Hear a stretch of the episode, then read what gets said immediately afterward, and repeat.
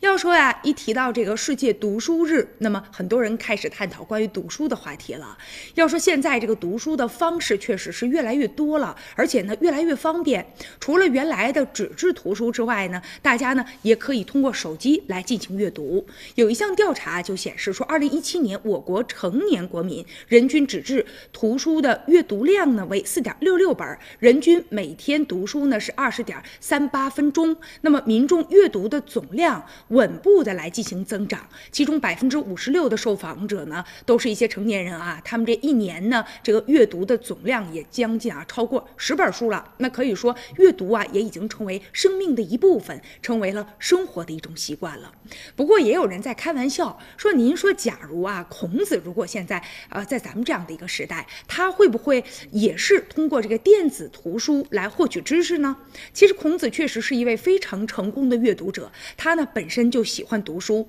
但是啊，他那个年代不像咱们，没有这么多的书籍可以阅读，因为当时的书籍啊，也无非啊就是一些比较简单的啊，所以说呢，记载的篇幅呢也有限。而这样的一种载体，在那样的年代，你想，孔子的阅读啊，是非常的艰辛和可贵的。但是呢，孔子之所以也能够成为啊万师呃万世师表，也说明啊他呢坚决的反对死读书。不有那么句话说嘛，学而不思则罔，思而不学则殆。所以他就把读书啊和思考和游历结合在一起了。所以相信，假如孔子在咱们这样的年代，他也会啊把自己的思考和这个时代来结合到一起。但无论如何吧，也希望更多的朋友能够爱上读书，并且一辈子来保持读书的这样的一个好习惯。